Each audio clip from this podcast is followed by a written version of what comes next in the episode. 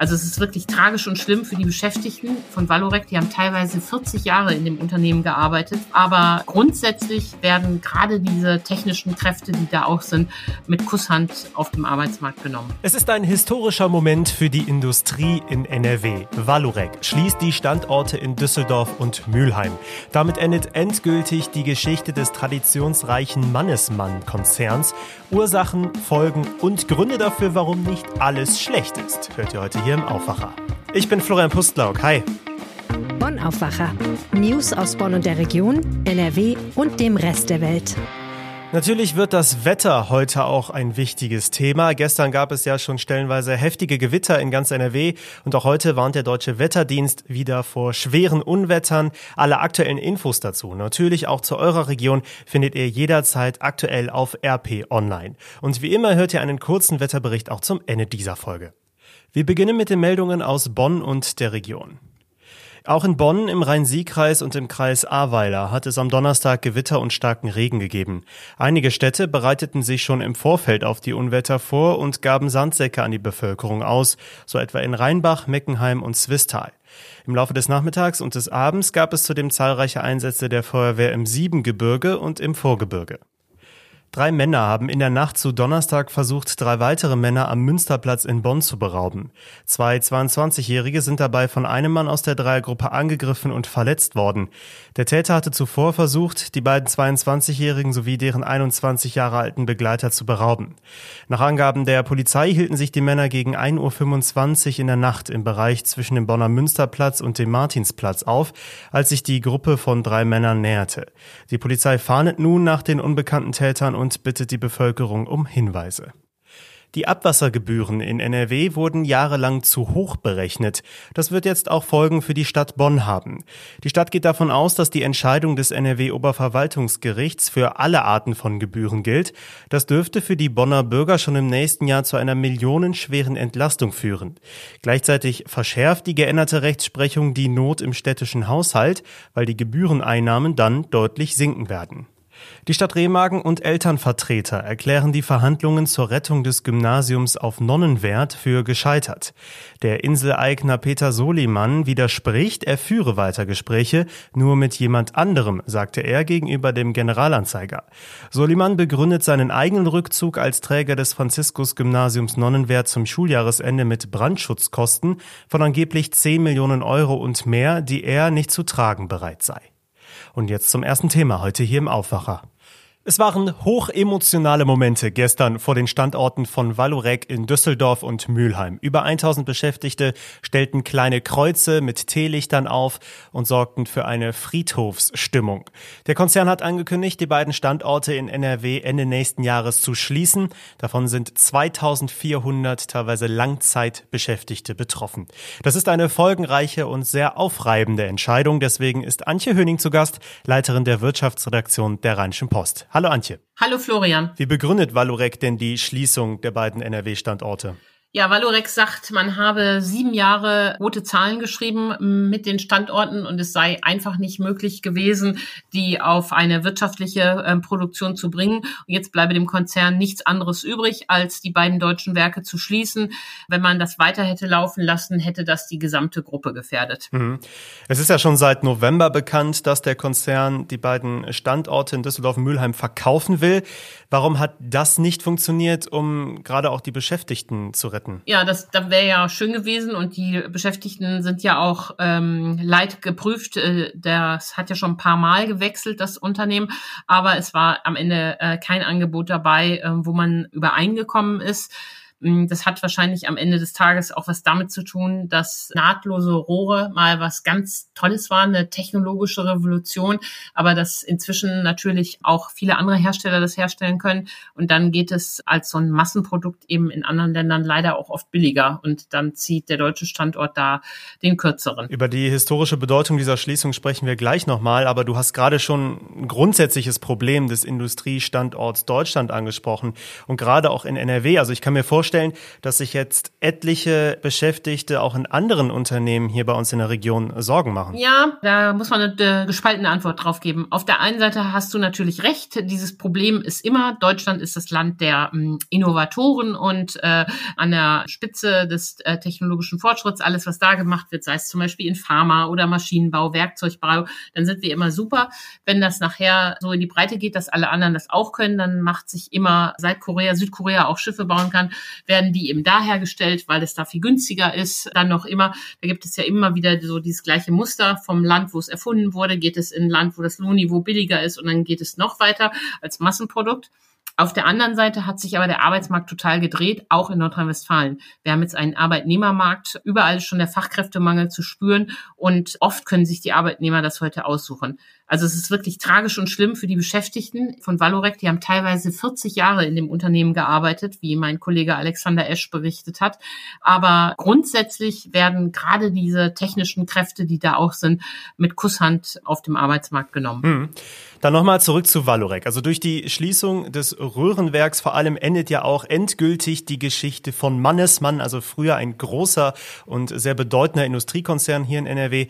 Warum ist das für die Wirtschaft so ein historischer Moment? Ja, das hat der Betriebsratschef auch nochmal gesagt, äh, historischer Moment und tatsächlich ist das so. Also heute ist das Buch der Wirtschaftsgeschichte somit, hat ein Kapitel so mit Wumms ähm, beschlossen. Das ist ja wirklich eine ganz lange Geschichte die im Bergischen Land begonnen hat. In Remscheid haben damals die Brüder Mannesmann in der Pfeilenfabrik ihres Vaters ein Verfahren entwickelt, wie man nahtlose Rohre herstellen kann. Jetzt kann man sagen, ah, es ist irgend so Ingenieursspezialität, aber nein, das ist wirklich äh, was Sensationelles gewesen, die nahtlosen Rohre. Aus einem Block haben da haben die Loch reingemacht und haben dieses, äh, diesen Hohlkörper dann quasi langgezogen bis zum Rohr. Das hat zwei große Vorteile. Es ist viel stabiler als geschweißte Rohre. Man kann es auch viel länger machen. Das ist sozusagen der technologische Vorteil. Und der ökonomische Vorteil ist, man kann das super industriell herstellen. Und damit waren natürlich auf einmal Kostenvorteile möglich in der Massenproduktion, äh, die dieses Produkt so nach vorne gebracht haben. Also Mannesmann Röhrenwerke haben quasi die Adern für die Industrialisierung ähm, Europas geliefert und äh, für das mit dem Anbeginn von Erdgas- und Erdölzeitalter auch die Adern für das Pipeline-System, auch für das russische Gas. Also am Anfang stand schon einfach diese technologische Revolution. Naja, und später ging die Geschichte ja gut weiter. Wir erinnern uns an die vielen Schlagzeilen rund um die Mannesmann-Übernahme. Auch das gehört zur Geschichte dazu. Wie war das denn nochmal? Kannst du das für uns äh, ganz kurz erklären? Ja, das war wirklich total spannend. In den 90er Jahren wollte äh, Mannesmann eigentlich ein Röhrenwerk, ähm, hat auf Technologie gesetzt, Maschinen gebaut und so weiter und hat dann die Technologie der Zukunft für sich entdeckt. Das war der Mobilfunk. Das war sehr hellsichtig. Da war von dem Internet noch nicht zu ahnen, welche Dimensionen das alles nimmt. Dann haben die alle äh, möglichen Mobilfunker in Europa gekauft und sind dann auch nach England gegangen und wollten dort Orange kaufen, den britischen Mobilfunker. Und das hat den Platzhirschen Vodafone auf den Markt gerufen. Und da hat der Vodafone-Chef Chris Gent gesagt, so nicht. Also ich lasse mir hier nicht in meinem eigenen Hinterhof von den Deutschen was wegkaufen und hat seinerseits ein Übernahmeangebot für Mannesmann gemacht. Und dann gab es eine Übernahmeschlacht, wie es die europäische Wirtschaft noch nie gesehen hatte. Die führte dann am Ende dazu, dass Vodafone Mannesmann für 190 Milliarden Euro geschluckt hat. Das ist bis heute unerreicht die teuerste Übernahme der Wirtschaftsgeschichte. Und wir erinnern uns auch daran, wie es ein juristisches Nachspiel gab. Ähm, dann wurden ja Aufsichtsräte und auch der Vorstandschef äh, vor Gericht angeklagt. Es ging um Untreue oder Beihilfe zur Untreue. Der Prozess endete nach vielen Wendungen, wurde er gegen eine Geldauflage eingestellt. Und einer der Angeklagten war damals Josef Ackermann, der Chef der Deutschen Bank und Aufsichtsrat von Mannesmann. Und dieses Bild, wie er das Victory-Zeichen im Landgerichtssaal in Düsseldorf zeigt, hat sich doch in viele Köpfe eingebrannt und stand immer so für die Arrogant der Wirtschaftselite. Auch diese spannenden Stories verbinden sich mit Mannesmann und dem Standort Düsseldorf. Vielen Dank, Antje Höning. Vielen Dank. So viel also zu der historischen Schließung der Valorec-Standorte in Düsseldorf und Mülheim. Da gibt es noch viele weitere sehr, sehr interessante Geschichten zu. Die findet ihr verlinkt bei uns in den Show Notes. Und gleich sprechen wir darüber, warum Düsseldorf plötzlich wieder besonders sparen muss. Auch das hatten wir schon lange nicht mehr. Es ist also eine sehr wirtschaftslastige Folge, aber das ist ja jeden Tag anders bei uns hier im Aufwacher. Wenn euch dieser Themenmix gefällt, dann freuen wir uns natürlich über euer Abo und darüber, wenn ihr uns weiterempfehlt an Freunde, an Familie, an Kollegen. Das wäre super. Durch Corona sind die Ausgaben der Kommunen massiv gestiegen und die derzeitige Inflation sorgt natürlich auch dafür, dass alles weiterhin teurer wird. Und wie sehr das die Kommunen trifft, zeigt jetzt das Beispiel einer Stadt, die eigentlich schon lange damit geworben hat, schuldenfrei zu sein. Die Rede ist von unserer Landeshauptstadt, von Düsseldorf. Die Stadt rutscht in die Miesen und dafür ist Arne Lieb jetzt zu Gast, stellvertretender Chef der Lokalredaktion Düsseldorf. Arne, Düsseldorf schreibt also keine schwarzen Zahlen mehr? Ja, so richtig schuldenfrei war Düsseldorf nie. Das war immer ein bisschen auch eine politische Botschaft, diese sogenannte wirtschaftliche Schuldenfreiheit. Aber was äh, leider stimmt, Düsseldorf hatte sehr, sehr wenige Schulden und es werden jetzt schlagartig mehr. Wie viele Schulden hat Düsseldorf denn inzwischen?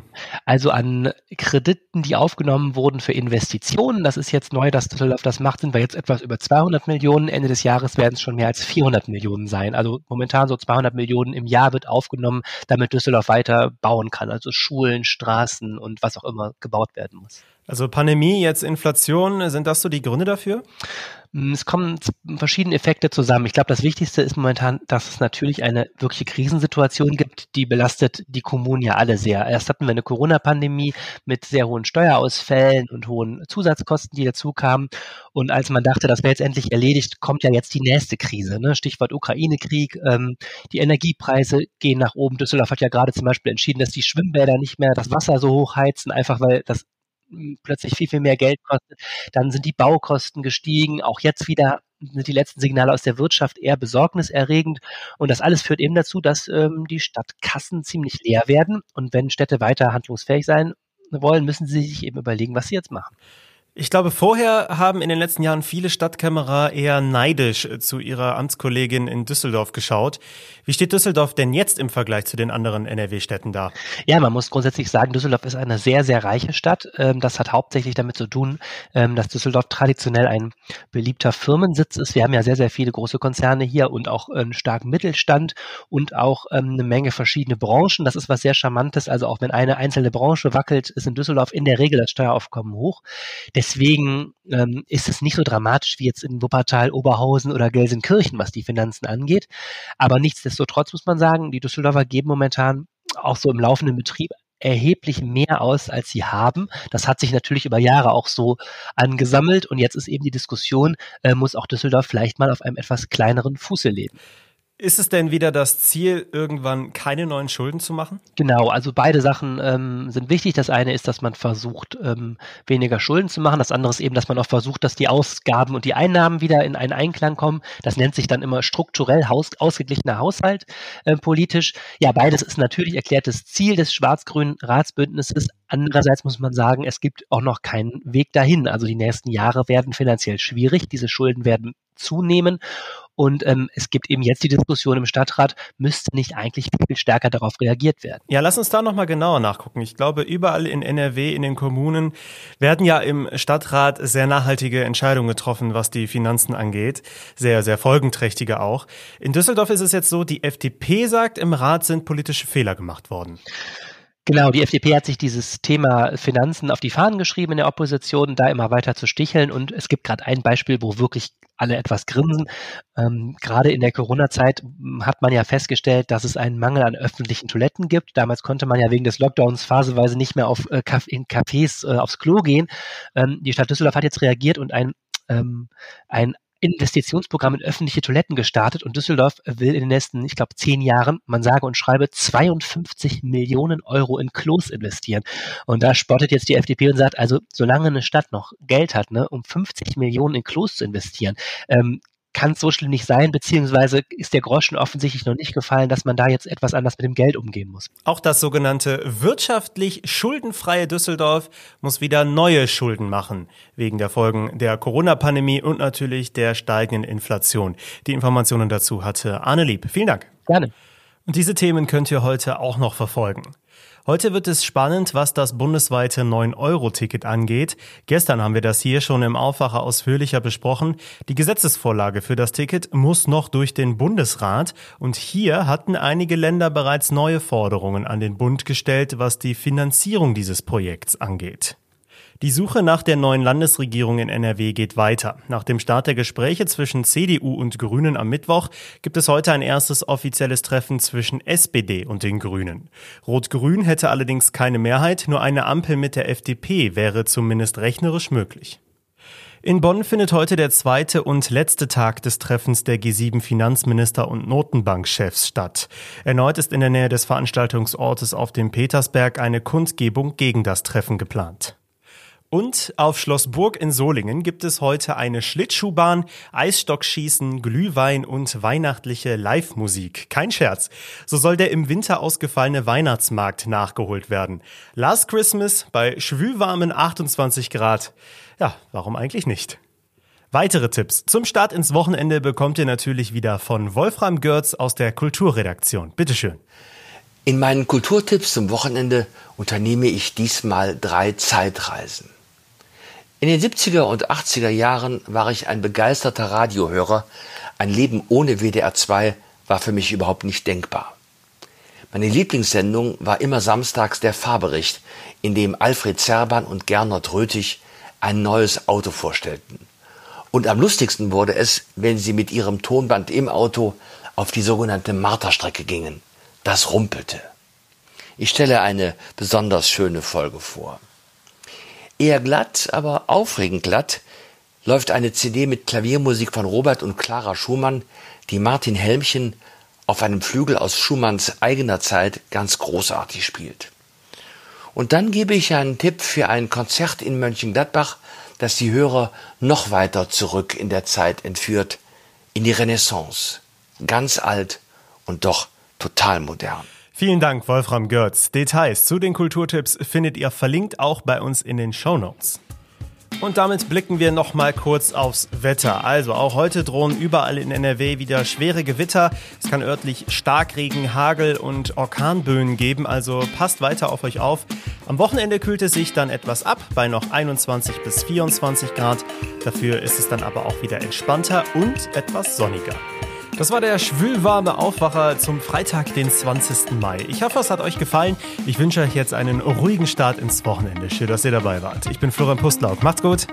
Mehr Nachrichten aus Bonn und der Region gibt's jederzeit beim Generalanzeiger. Schaut vorbei auf ga.de.